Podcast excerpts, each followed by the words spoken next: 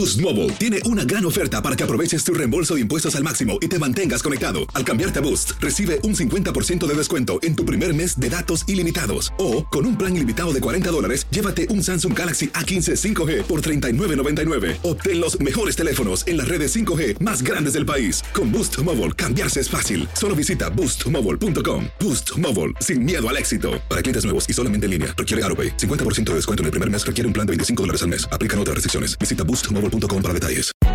Hay gente a la que le encanta el McCrispy y hay gente que nunca ha probado el McCrispy. Pero todavía no conocemos a nadie que lo haya probado y no le guste. Para pa pa pa. Esto solo es el principio. Porque lo mejor, Esto no se va a quedar así. lo más impactante, ¿Por qué? Soy tu madre. Esta mujer me robó. Por favor, abre tus ojos. está por venir en ¿Entendiste? Tu vida es mi vida. De lunes a viernes a las 8 por Univisión. Y eso sí que amerita un brindis, ¿no crees? Univisión Reporta es un podcast de euforia.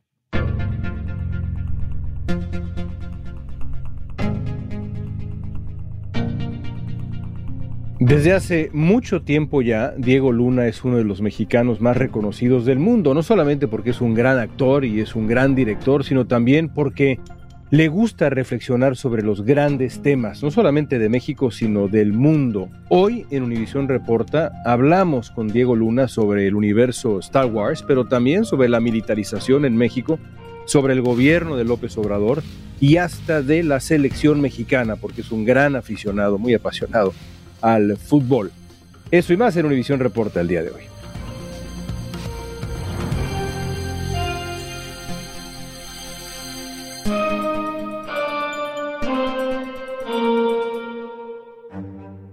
Diego Luna acaba de volver al universo de Star Wars con Cassian Andor, el personaje que dio a conocer en Rogue One hace casi seis años y ahora protagoniza la serie Andor de Disney. Diego, el universo de la Guerra de las Galaxias es parte central de la infancia de todos nosotros, sobre todo de nuestra generación. ¿Qué se siente ser parte de la historia, con H mayúscula, de la Guerra de las Galaxias? Híjole, pues sí, definitivamente una conexión que no encuentro con ningún otro proyecto que haya hecho, ¿no? O sea, porque sí, el despertar, digamos, como público que yo tuve, tiene todo que ver con la Guerra de las Galaxias. La primera película que vi, o por lo menos que recuerdo haber visto con mucha atención, fue A New Hope. Es una película que además vi ya en cassette en mi casa, como para pertenecer a ese mundo que mis primos adoraban y que yo era el más chico y, y, quería eso, quería ser parte de. Y me conecta, pues sí, con la génesis de mi gusto por el cine, de mi experiencia como espectador y hoy como actor, ¿no? Que es como muy interesante porque pocas veces mi trabajo es tan infantil en el sentido lúdico, ¿no? De que me divierto muchísimo haciéndolo. Me divierto mucho y a veces me sorprendo viendo pues, los escenarios, los props y los vestuarios, como un chiquillo ahí nada más que de pronto este, pues, sus sueños se hace realidad, ¿no? Porque soñé con eso. ¿Te acuerdas que para comprar un juguete de estos te tenías que apuntar en la juguetería y uh -huh. te lo traían meses después? Recuerdo haberme además, apuntado. Además, en México había pocas jugueterías. Había pocas jugueterías y era eso, o sea, jugaban contigo, ¿no? O sea, era un plan de un año, o sea, tú pedías algo y tenías que ir, pedirlo, te avisaban ya llegó, ir, recogerlo, era todo un acontecimiento. ¿no? Claro. Pues recuerdo haber pedido un como un portafolio del busto de Darth Vader con crayolas adentro. Y recuerdo que eso me acompañó toda mi infancia, hasta yo creo que hasta bastante tarde, ¿no? Como que ya probablemente alguien me ha de haber dicho, oye, no se ve bien que llegues a la secundaria con Hace eso. un año y medio. No vas a ligar, ¿no? si sigues llegando con tu Darth Vader. Pero sí recuerdo que fue así de importante para mí en aquella época. Además, no es cualquier personaje, porque todo lo que conocimos de Star Wars, toda esa historia que pasa después con Luke Skywalker, con da, toda esa historia no existiría sin tu personaje. Sí, estos son esos héroes de los cuales no se había contado la historia, pero que siempre se les mencionaba. Y por eso hay tanta libertad también en términos de lo que estamos haciendo, porque Es una historia que no se ha contado, por ende tuvimos chance de crearla de cero de alguna forma, ¿no? Este, y de establecer paralelos pues con un mundo que tiene que ver con nosotros, ¿no? La serie Andor narra los inicios de una rebelión contra el imperio y muestra cómo se fueron involucrando personas y planetas en la lucha por diferentes razones. Cassian Andor, el personaje de Diego Luna, es un rebelde y también una figura clave en el futuro de la resistencia. Ahora, es, y no me sorprende al escucharte, es la historia quizá más humana, más realista de Star Wars, porque tu personaje, Cassian Andor, es, pues es un rebelde, pero es otra cosa también, es un inmigrante, es un refugiado. No es la primera vez que tú te acercas a personajes así, eso te mueve. Sí, yo cuando hice Rogue One me hice una historia, ¿no? En la cabeza que, claro, nadie me preguntó y como actor tú tienes que tener una respuesta para todo, ¿no? Entonces, como que mi mecanismo, este, mi forma de trabajar me llevó a buscar referentes que tuvieran que ver con mi mundo, ¿no?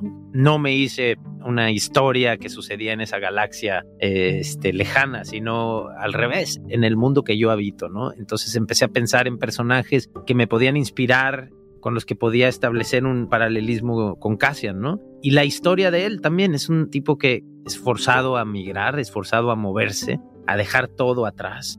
el imperio acaba con su mundo, ¿cierto? Sí, básicamente. Totalmente, totalmente. Y tiene que empezar de cero en una comunidad a la que no pertenece, ¿no? Nadie nunca se preguntó en Rogue One por qué nadie tenía el acento que tenía Cassian, ¿no? ¿Por qué nadie suena como él ahí? claramente viene de otro lado, ¿no? de la Ciudad de México. venía, de ese lugar tan extraño. Venía de tu casa, que de la Ciudad de México. no, pero era importante para mí decir, bueno, ¿cómo marca a un personaje eso, no? Que tiene mucho que ver con la comunidad de México-americana aquí, en general, con los latinos en este país, ¿no? que mantienen ese anhelo también de regresar al lugar de origen o de reconectar con el lugar de origen de alguna forma. Y la serie empieza así, la serie empieza, y digo, no, no estaré eh, echándosela a perder a nadie porque es la primera escena, con él buscando a alguien de su pasado, ¿no?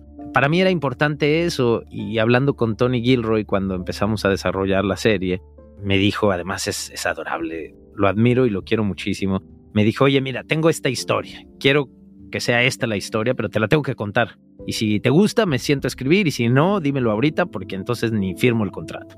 Y me la contó enterita y conectaba tanto, ¿no? Era como la versión eh, de esta galaxia lejana de lo que yo me había hecho, eh, de lo que yo me había armado en la cabeza para hacer la película. Y claro, lo platicamos mucho, no fue una coincidencia, pero él había escrito una historia poderosísima. Y tiene muchos, este, digamos, referentes que es, es imposible que no te lleven a pensar en el mundo que tú y yo vivimos, ¿no? Hay muchísimo en esta serie. La ciencia ficción siempre ha sido una herramienta para hacer comentarios sobre la realidad, ¿no? Porque cuando yo empiezo, esto sucedió en una galaxia muy, muy lejana, pues tú bajas la guardia, ¿no? Como espectador. No se trata de ti, no es personal. Y de pronto, pum, te empiezan a decir unas cosas que yo creo que le tenemos que exigir al entretenimiento que haga eso, ¿no? Que nos acompañe luego en la vida también, ¿no? O sea, sí, la serie es emocionante, de, hay aventura, hay acción, hay todo, la gran escala que Star Wars siempre trae, pero a la vez es una historia que de pronto te puede dejar pensando, ¿no? Y emocionalmente además puedes conectar. La primera vez que aparece en la película Rogue One queda claro que Cassian Andor no pertenece al lugar donde ocurre la rebelión y a pesar de ser un extranjero se une a la lucha y finalmente se sacrifica por la libertad. Decía, sí es cierto, es una historia muy de nuestro tiempo, ¿no? El exilio, la guerra, la violencia, la lucha por la libertad. Ahí está lo que está pasando en Ucrania. ¿Encuentras esos ecos, como decías, con nuestro mundo actual que tiene tantas heridas? Tristemente, sí, muchísimos, ¿no? Y además, bueno, esto lo empezamos en el 2020, se escribió, digamos que se trazó por lo menos la línea narrativa, pues en el 19. Y sin embargo, sí, tiene eco con lo que estamos viviendo hoy y tristemente parece que tendrá eco con lo que seguiremos viviendo porque tendemos a repetirnos, ¿no? Tendemos a no, no terminar de entender. Definitivamente de lo que trata esta serie es como en un momento muy oscuro en esta galaxia lejana, el imperio tiene el control total, ¿no? Hay una opresión brutal, no hay libertades, Las comunidades están aterrorizadas, aterrorizadas, viven en una marginación brutal, donde es imposible la articulación comunitaria es un gran mensaje hoy, ¿no? El poder está en nuestras comunidades, el poder está en articular en comunidad acciones que nos hagan más fuertes, ¿no? Y que nos permitan tener una incidencia en nuestra realidad, ¿no? A mí me gusta mucho pensar en eso, que es, es una serie, es una historia que nos recuerda que nuestra fuerza está en los números. Lo que pasa es que estamos desarticulados, ¿no? Al parecer tenemos herramientas para estar conectados y, y en realidad pareciera ser un tiempo en el que estamos muy solos, ¿no? Y creo que la pandemia vino a, acrecentar esa sensación de, soledad y de aislamiento, ¿no? Que hay que combatir. Me parece muy bonito hablar de, del poder de la comunidad. Al regreso vamos a platicar con Diego sobre los hechos que cambiaron su manera de ver el mundo, los problemas que afectan a México hoy y mucho más.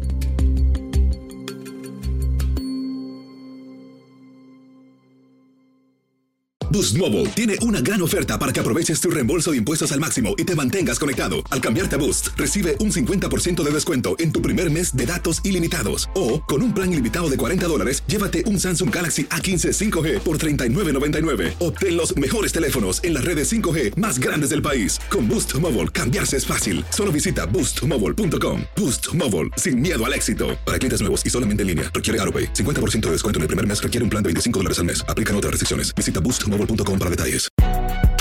Si no sabes que el Spicy McCrispy tiene Spicy Pepper Sauce en el pan de arriba y en el pan de abajo, ¿qué sabes tú de la vida? Para, pa, pa, pa. Esto solo es el principio. Porque lo mejor. Esto no se va a quedar así. Lo más impactante. ¿Por qué? Soy tu padre. Esta mujer me robó. Por favor, abre tus ojos. Está por venir en. ¡Pablo! ¿Entendiste? Tu vida es mi vida. De lunes a viernes a las 8 por Univisión. Y eso sí que amerita un brindis, ¿no crees? Seguimos platicando con Diego Luna. Llevas mucho tiempo tratando de encontrar respuestas para los grandes temas, a tu manera, dirigiendo, participando en foros. Es muy tuyo eso. Después de sentarte a dialogar con tanta gente, ¿cuál es el problema de nuestro tiempo que más te preocupa? Sin duda hoy la emergencia climática, porque digamos que es indispensable que atendamos esta urgencia para siquiera plantearnos los cambios que nos merecemos también, o ya no nosotros, que se merecen nuestros hijos, ¿no? Pero sin duda esta lección que creo que no nos, no nos quedó clara con la pandemia, lo importante que es este, replantear nuestra relación con este planeta, porque el planeta aquí va a estar, ¿no? Eh, de lo que tiene que ver esto es más bien sobre nosotros, ¿no? ¿Cuánto tiempo más nos queda aquí?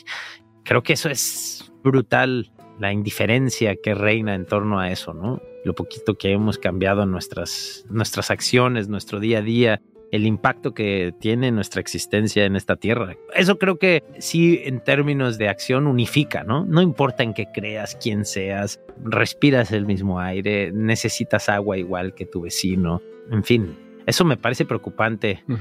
Y bueno, eso es ya, pues eso sirve como ejemplo para hablar de lo desarticulados que estamos en general y de lo poco que nos importa la realidad de otros y otras, ¿no? La historia de Cassian Andor es también evidentemente la historia de la consolidación, no solamente de un héroe, sino de un ciudadano, de una persona que dice, tengo que hacer algo, tengo que participar, tengo que despertar. Empieza siendo, digamos, un poco más cínico, haciendo lo que tiene que hacer para sobrevivir y luego se convierte en un héroe que es incluso un mártir galáctico, impresionante en la, en la película, ¿no?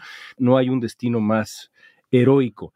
Hace poco dijiste que te marcó tu despertar ciudadano fue el levantamiento zapatista de 1994. ¿Qué recuerdas de aquello? ¿Cómo fue ese despertar ciudadano tuyo? Pues es que sí, ese 94 lo recuerdo como, como un parteaguas. Me había tocado vivir el 88 en México. Me había tocado que la cuidadora que trabajaba con nosotros me contaba sobre el movimiento cardenista, me contaba sobre las elecciones, este, me contaba que algo estaba pasando recuerdo las imágenes, recuerdo las discusiones en casa de mis tíos y de mi padre. Por lo menos así lo recuerdo yo, un, fraude evidente. La caída del sistema. Ajá, la, la famosa caída del sistema. Pero en, en el 94 yo ya tenía 15 años y en el 94 yo ya no era un niño que veía ahí desde su esquinita, este, sino ya me sentía capaz de participar, ¿no? Y es un año en el que pasan muchas cosas.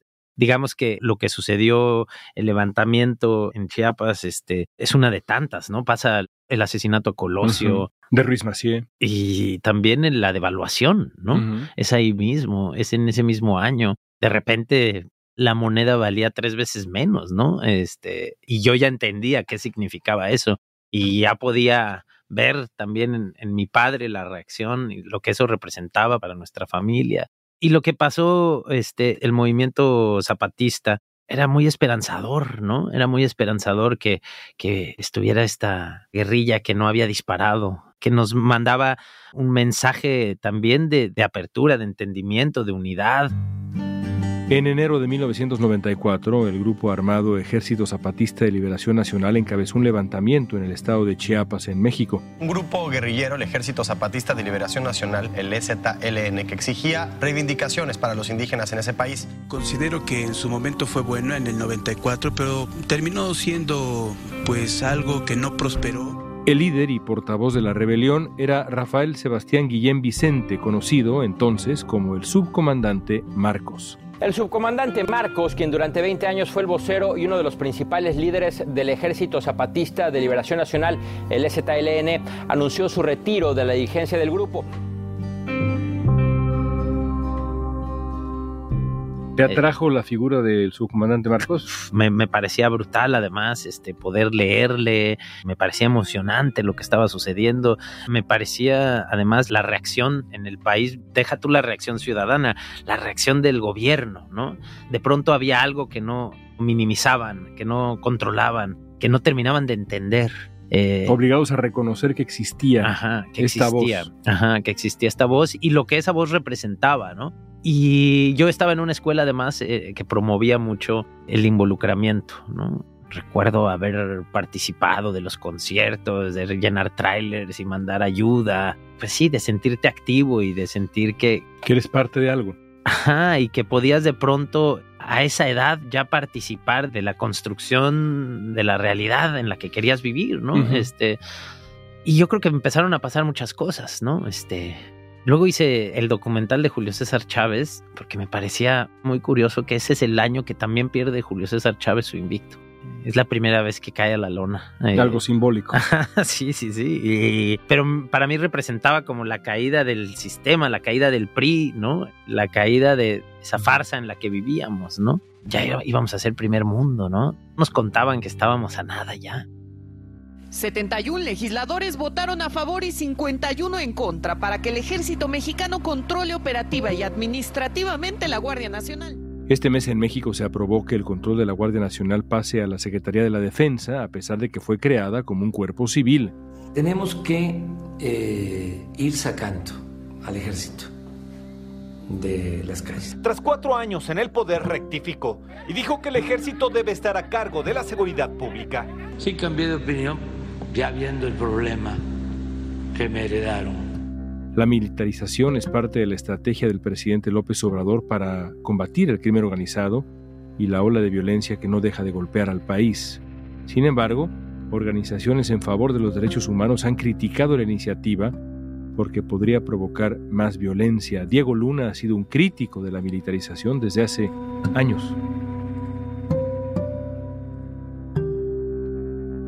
Tú no has parado de hablar, no has parado de manifestar posiciones. Fuiste una de las voces más firmes contra la militarización en México, públicamente firme. ¿Te duele lo que ha pasado ahora? ¿Te sorprende? ¿Te ha dejado perplejo ver, escuchar lo que ha pasado ahora en ese tema? Sí, sí, me, me, sorprende muchísimo y me preocupa y también siento eso que es importante que nos ocupe, es importante, pues sí, manifestarse, es importante, la indignación es importante si te lleva a la acción. ¿Pero lo sigues rechazando? Pues sí, además siempre lo he dicho abiertamente, ¿eh? yo voté por un candidato que hablaba de, de que los militares debían regresar a los cuarteles y siempre he seguido muy de cerca al colectivo Seguridad sin Guerra. Ahora tiendo a tratar de direccionar la atención hacia allá, hacia ese colectivo, porque creo que ahora sí es importante pues la información y la profundidad y entender bien. Y hay muchísimas voces que han articulado con mucha claridad eh, el porqué del peligro. ¿Pero se equivoca López Obrador al darle tanto poder al ejército? Pues yo creo que sí. Yo lo que no tengo es una claridad. Yo no termino de entender por qué está pasando lo que está pasando, ¿no? Y eso me da tristeza, porque cuando voté creía tener cierta claridad, ¿no? Última pregunta. ¿Cómo le va a ir a México en la Copa del Mundo? Ah, qué bueno que llegamos a, a esa pregunta. ¿Estás preocupado? ¿Estás ilusionado? ¿Por qué me haces estas preguntas? Al es la más importante de toda esta entrevista. Sí, pero me, me eh, o sea, empezamos este, también y, y, y, me has ido arrinconando. Bueno, ahora ya. Comprométete. Este. ¿Hasta dónde va a llegar México en la Copa del Mundo? ¿Hasta dónde va a llegar México en la Copa sí, del sí. Mundo? Me preocupa mucho lo que veo, pero tiende a gustarle esa posición a, a la selección mexicana, ¿no? Tiende a gustarle llegar aparentemente en la peor forma y luego sorprendernos hasta que nos cae la terrible realidad encima. Del cuarto partido. Sí, ¿no? O sea, cuando le ganamos a Alemania, ¿cómo lo festejábamos? Luego, o sea, Alemania empezó a perder hasta los volados, me imagino. O sea, resultó que no éramos nosotros, que nada más ellos no habían querido ir a esa, ese mundial. No sé, ¿eh? Eh, yo, yo veo complejo que este mundial sea distinto. ¿Hay algo de México ¿Hay un reflejo de México en su fútbol y viceversa o no? En esta dualidad del México que avanza a la segunda ronda, solamente México y Brasil han avanzado a la segunda ronda en siete mundiales consecutivos, nadie más, pero luego perdemos. ¿Hay algo de México en, en esta dinámica o no? Bueno, yo lo que creo que pasa y que es un problema brutal es con quién se mide México y con quién se miden el resto de los equipos, ¿no?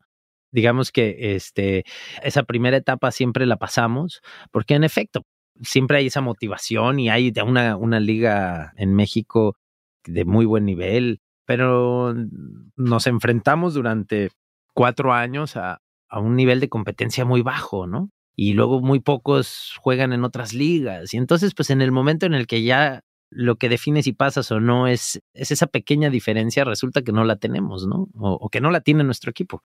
Lo que pasa es que yo soy muy tonto, yo me sigo ilusionando. Seguramente llegará el día en que se paren ahí y, y, y, yo, este, por unos segundos crea que todo va a ser diferente. Ahora este mundial está raro, ¿no? ¿En qué sentido? En todos, o sea, que sean cerca de las Navidades, este, que sea en ese lugar. 32 equipos en un área del tamaño de, ¿qué será? Los Ángeles. Uh -huh. ah, este... Puede ser maravilloso pero puede ser terrible también. Pues sí, ¿no? Y lo que ha representado que sea ahí, ¿no? También es, es, eso, eso, es, terrible es, más allá de cualquier materia. Es brutal, sí. Este, entonces, también da, da pena, da pena emocionarse. Dices, pues entonces no, nos esperamos uno más. El que sigue es en, en un cacho en México, ¿no? Ese es el la bueno. tercera parte, México va a jugar ahí. Ese va a ser el bueno, fíjate. Ya que estemos, vamos a estar chocheando, pero este, ahí estaremos. Ahí estaremos. Ilusionándonos como siempre. Felicidades por todo, señor. Diego Gracias, Luna. querido. Gracias. Gracias por tu tiempo. Gracias a ti. No es todos los días que un eh, proyecto de ciencia ficción logra retratar, eh, iluminar de manera tan clara y tan eh, emocionante los grandes temas de nuestro tiempo. No lo pensaron así realmente, como lo explicaba ya Diego Luna.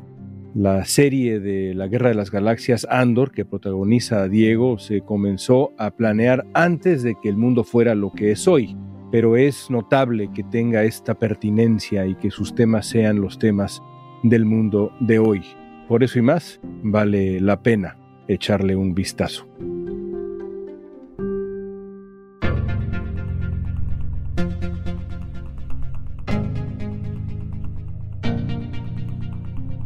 Esta pregunta es para ti. ¿Piensas ver Andor? Si tu respuesta es no, te equivocas. Vela, vale la pena. Usa la etiqueta Univisión Reporta en redes sociales y danos tu opinión en Facebook, Instagram, Twitter o TikTok. Escuchaste Univisión Reporta. Si te gustó este episodio, síguenos y compártelo con otros. En la producción ejecutiva, Olivia Liendo. Producción general, Isaac Martínez. Producción de contenidos, Mili Supan. Asistencia de producción, Francesca Puche. Música original de Carlos Jorge García, Luis Daniel González y Jorge González. Soy León Krause, gracias por escuchar Univisión Reporta.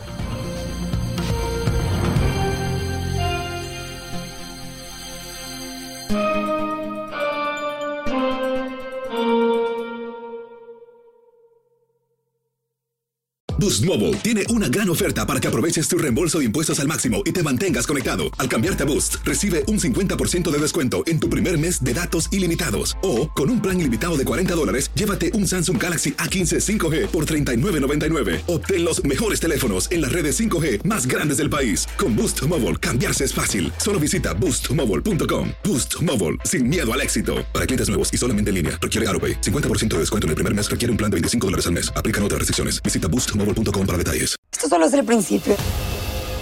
Porque lo mejor, Esto no se va a quedar así. lo más impactante, ¿Por qué? Soy tu madre.